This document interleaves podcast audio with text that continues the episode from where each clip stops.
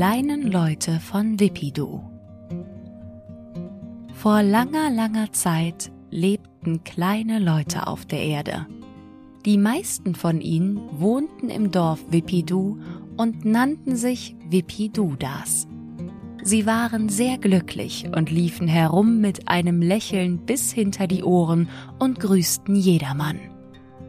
Was die Wipidudas am meisten liebten, war einander warme, weiche Pelzchen zu schenken. Ein jeder von ihnen trug über seiner Schulter einen Beutel und der Beutel war angefüllt mit weichen Pelzchen. So oft sich die Wipidudas trafen, gab der eine dem anderen ein Pelzchen. Es ist nämlich sehr schön, einem anderen ein warmes, weiches Pelzchen zu schenken. Es sagt dem anderen, dass er etwas Besonderes ist. Es ist eine Art zu sagen, ich mag dich. Und ebenso schön ist es, von einem anderen ein solches Pelzchen zu bekommen. Du spürst, wie warm und flaumig es an deinem Gesicht ist, und es ist ein wundervolles Gefühl, wenn du es sanft und leicht zu den anderen in deinen Beutel legst. Du fühlst dich anerkannt und geliebt, wenn jemand dir ein Pelzchen schenkt, und du möchtest auch gleich etwas Gutes und Schönes tun. Die kleinen Leute von Wipidu gaben und bekamen gerne weiche, warme Pelzchen, und ihr gemeinsames Leben war ganz ohne Zweifel sehr glücklich und fröhlich. Außerhalb des Dorfes, in einer kalten, dunklen Höhle, wohnte ein großer grüner Kobold. Eigentlich wollte er gar nicht allein dort draußen wohnen, und manchmal war er sehr einsam. Er hatte schon einige Male am Rand des Dorfes gestanden und sich gewünscht, er könnte dort mitten unter den fröhlichen Wipidudas sein. Aber er hatte nichts, was er hätte dazu tun können, und das Austauschen von warmen, weichen Pelzchen hielt er für einen großen Unsinn. Aber traf er einmal am Waldrand einen der kleinen Leute, dann knurrte er nur Unverständliches und lief schnell wieder zurück in seine feuchte, dunkle Höhle. An einem Abend, als der große grüne Kobold wieder einmal am Waldrand stand, begegnete ihm ein freundlicher kleiner Wipiduda. Ist heute nicht ein schöner Tag? fragte der Kleine lächelnd. Der grüne Kobold zog nur ein grämliches Gesicht und gab keine Antwort. Hier, nimm ein warmes, weiches Pelzchen, sagte der Kleine. Hier ist ein besonders schönes. Sicher ist es für dich bestimmt, sonst hätte ich es schon lange verschenkt. Aber der Kobold nahm das Pelzchen nicht. Er sah sich erst nach allen Seiten um, um sich zu vergewissern, dass auch keiner ihn zusah und zuhörte, und dann beugte er sich zu dem Kleinen hinunter und flüsterte ihm ins Ohr Du, hör mal, sei nur nicht so großzügig mit deinen Pelzchen. Weißt du denn nicht, dass du eines Tages kein einziges Pelzchen mehr besitzt, wenn du sie immer so einfach an jeden, der dir über den Weg läuft, verschenkst? Erstaunt und ein wenig hilflos blickte der kleine Wipiduda zu dem Kobold hoch. Der hatte in der Zwischenzeit den Beutel von der Schulter des Kleinen genommen und geöffnet. Er klang richtig befriedigt, als er sagte, Hab ich es nicht gesagt? Kaum mehr als 217 Pelzchen hast du noch in deinem Beutel. Also, wenn ich du wäre, ich würde vorsichtig mit dem Verschenken sein. Damit tappte der Kobold auf seinen großen grünen Füßen davon und ließ einen verwirrten und unglücklichen Wipiduda am Waldrand zurück. Er war so verwirrt, so unglücklich, dass er gar nicht darüber nachdachte, dass das, was der Kobold da erzählte, überhaupt nicht sein konnte. Denn jeder Wipiduda besaß einen unerschöpflichen Vorrat an Pelzchen. Schenkte er ein Pelzchen, so bekam er sofort von einem anderen ein Pelzchen, und dies geschah immer und immer wieder, ein ganzes Leben lang. Wie sollten dabei die Pelzchen ausgehen? Auch der Kobold wusste das, doch er verließ sich auf die Gutgläubigkeit der kleinen Leute. Und noch auf etwas anderes verließ er sich, etwas, was er an sich selbst entdeckt hatte und von dem er wissen wollte, ob es auch in den kleinen Wipidudas steckte. So belog er also den kleinen Wipiduda ganz bewusst, setzte sich in den Eingang seiner Höhle und wartete, was passiert.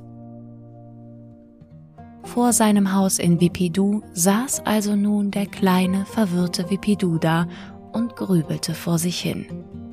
Es dauerte nicht lange, so kam ein guter Bekannter vorbei, mit dem er schon viele warme, weiche Pelzchen ausgetauscht hatte. Wie schön ist dieser Tag, rief der Freund, griff in seinen Beutel und gab dem anderen ein Pelzchen. Doch dieser nahm es nicht freudig entgegen, sondern wehrte mit den Händen ab. Nein, nein, behalte es lieber, rief der Kleine. Wer weiß, wie schnell sonst dein Vorrat abnimmt. Eines Tages stehst du ohne Pelzchen da. Der Freund verstand ihn nicht, zuckte nur mit den Schultern, packte das Pelzchen zurück in seinen Beutel und ging mit leisem Gruß davon. Aber er nahm verwirrte Gedanken mit, und am gleichen Abend konnte man noch dreimal im Dorf hören, wie ein Wipiduda zum anderen sagte, es tut mir leid, aber ich habe kein warmes, weiches Pelzchen für dich. Ich muss darauf achten, dass sie mir nicht ausgehen. Am kommenden Tag hatte sich dies alles im ganzen Dorf ausgebreitet. Jedermann begann seine Pelzchen aufzuheben. Man verschenkte zwar immer noch ab und zu eins, aber man tat es erst nach langer, gründlicher Überlegung und sehr, sehr vorsichtig. Und dann waren es zumeist nicht die ganz besonders schönen Pelzchen, sondern die kleinen mit schon etwas abgenutzten Stellen. Die kleinen Wipidudas wurden misstrauisch, man begann sich argwöhnisch zu beobachten, man dachte darüber nach, ob der andere wirklich ein Pelzchen wert war. Manche trieben es so weit, dass sie ihre Pelzbeutel nachts unter den Betten versteckten. Streitigkeiten brachen darüber aus, wie viele Pelzchen der oder der besaß, und schließlich begannen die Leute, warme, weiche Pelzchen gegen Sachen einzutauschen, anstatt sie einfach weiterhin zu verschenken. Der Bürgermeister von Wipidu machte sogar eine Erhebung, wie viele Pelzchen insgesamt vorhanden waren, ließ dann mitteilen, dass die Anzahl begrenzt sei und rief die Pelzchen als Tauschmittel aus. Bald stritten sich die kleinen Leute darüber, wie viele Pelzchen eine Übernachtung oder eine Mahlzeit im Hause eines anderen wert sein müsste. Wirklich, es gab sogar einige Fälle von Pelzchenraub. An dämmerigen Abenden fühlte man sich draußen nicht mehr sicher. An Abenden, an denen früher die Wipidudas gerne im Park oder auf den Straßen spazieren gegangen waren, um einander dort zu grüßen und um sich warme, weiche Pelzchen zu schenken. Oben am Waldrande währenddessen saß der große grüne Kobold, beobachtete alles und rieb sich die Hände. Doch das Schlimmste von allem geschah erst ein wenig später. An der Gesundheit der kleinen Leute begann sich etwas zu verändern. Viele beklagten sich über Schmerzen in den Schultern und im Rücken, und mit der Zeit befiel immer mehr Wipidudas eine Krankheit, die Rückgraterweichung genannt wird. Die kleinen Leute liefen gebückt und in schweren Fällen bis zum Boden geneigt umher. Die Pelzchenbeutel schleiften dabei auf der Erde, und viele fingen an zu glauben, dass die Ursache ihrer Krankheit das Gewicht der Beutel sei und dass es besser wäre, sie im Haus zu lassen und dort einzuschließen. Es dauerte also nicht lange und man konnte kaum noch einen Wipiduda mit einem Pelzbeutel auf dem Rücken antreffen. Der große grüne Kobold war mit dem Ergebnis seiner Lüge sehr zufrieden. Er hatte herausfinden wollen, ob die kleinen Leute auch so handeln und fühlen würden wie er selbst, wenn er, wie das fast immer der Fall war, selbstsüchtige Gedanken hatte. Und sie hatten so gehandelt, und der Kobold fühlte sich sehr erfolgreich. Er kam jetzt immer häufiger einmal in das Dorf der kleinen Leute, aber niemand grüßte ihn mit einem Lächeln, niemand bot ihm ein Pelzchen an. Stattdessen wurde er misstrauisch angestarrt, genauso wie sich die kleinen Leute untereinander anstarrten.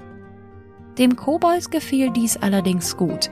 Für ihn bedeutete dieses Verhalten die wirkliche Welt. In Wipidu ereigneten sich mit der Zeit immer schlimmere Dinge. Vielleicht wegen der Rückgraterweichung, vielleicht aber auch deshalb, weil ihnen niemand mehr ein warmes, weiches Pelzchen gab, starben einige Leute in Wipidu. Nun war alles Glück aus dem Dorf verschwunden und die Trauer war sehr groß. Als der große grüne Kobold davon hörte, war er richtig erschrocken. Oh, das wollte ich nicht, sagte er zu sich selbst. Das wollte ich bestimmt nicht. Ich wollte Ihnen doch nur zeigen, wie die Welt wirklich ist. Aber ich habe Ihnen doch nicht diese schlimmen Sachen gewünscht. Er überlegte, was man nun machen könnte, und es fiel ihm auch etwas ein. Tief in seiner Höhle hatte der Kobold vor einigen Jahren eine Mine mit kaltem, stachligen Gestein entdeckt. Er hatte die vielen Jahre damit verbracht, die stachligen Steine aus dem Berg zu graben und sie in einer Grube einzulagern. Er liebte dieses Gestein, weil es so schön kalt war und so angenehm prickelte, wenn er es anfasste. Aber nicht nur das. Er liebte diese Steine auch deshalb, weil sie ihm alle allein gehörten und immer wenn er davor saß und sie ansah, war das Bewusstsein, einen großen Reichtum zu besitzen, für den Kobold ein schönes, befriedigendes Gefühl. Doch jetzt, als er das Elend der kleinen Wipidudas sah, beschloss er seinen Steinreichtum mit ihnen zu teilen. Er füllte ungezählte Säckchen mit kalten, stachligen Steinen, packte die Säckchen auf einen großen Handkarren und zog damit nach Wipidu. Wie froh waren die kleinen Leute, als sie die stachligen kalten Steine sahen. Sie nahmen sie dankbar an. Nun hatten sie wieder etwas, was sie sich schenken konnten.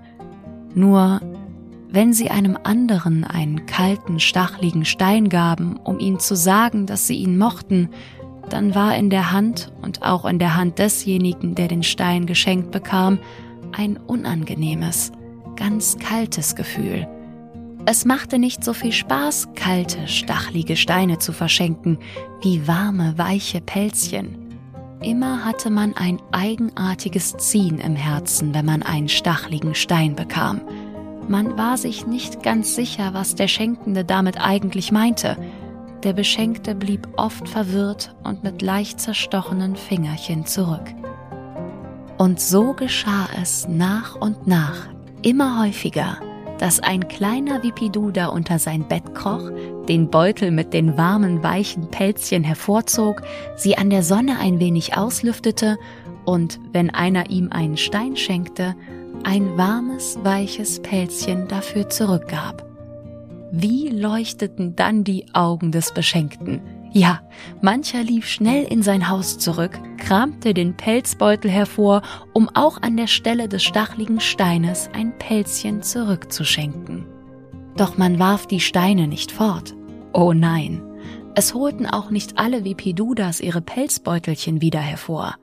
Die grauen, stacheligen Steingedanken hatten sich viel zu fest in den Köpfen der kleinen Leute eingenistet.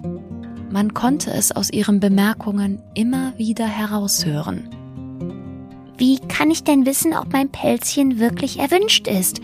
Ich gab doch ein warmes, weiches Pelzchen. Was bekam ich dafür? Einen kalten, stachligen Stein. Das soll mir nicht noch einmal passieren. Man weiß nie, woran man ist. Heute Pelzchen, morgen Steine. Wahrscheinlich wären wohl alle kleinen Leute von Wipidu gerne zurückgekehrt zu dem, was bei ihren Großeltern noch ganz natürlich war. Und mancher von ihnen sah auf die Säckchen in einer Ecke seines Zimmers, angefüllt mit den kalten, stachligen Steinen, die so schwer waren, dass man sie nicht mitnehmen konnte. Häufig hatte man noch nicht einmal einen Stein zum Verschenken bei sich, wenn man einem Freund begegnete – und dann wünschten die kleinen Wipidudas sich im Geheimen und ohne es je laut zu sagen, dass jemand kommen möge, um ihnen warme, weiche Pelzchen zu schenken. In ihren Träumen stellten sie sich vor, wie sie alle auf der Straße mit einem fröhlichen, lachenden Gesicht herumgingen und sich untereinander Pelzchen schenkten, wie in den alten Tagen. Wenn sie dann jedoch aufwachten, hielt sie bisher aber immer etwas davon zurück, es auch wirklich zu tun. Und das ist der Grund, warum das Verschenken von warmen, weichen Pelzchen nur noch sehr selten geschieht und niemand tut es in aller Öffentlichkeit. Man tut es im Geheimen und ohne darüber zu sprechen. Aber es geschieht. Hier und dort und immer wieder. Ende. Und bis zum nächsten Mal.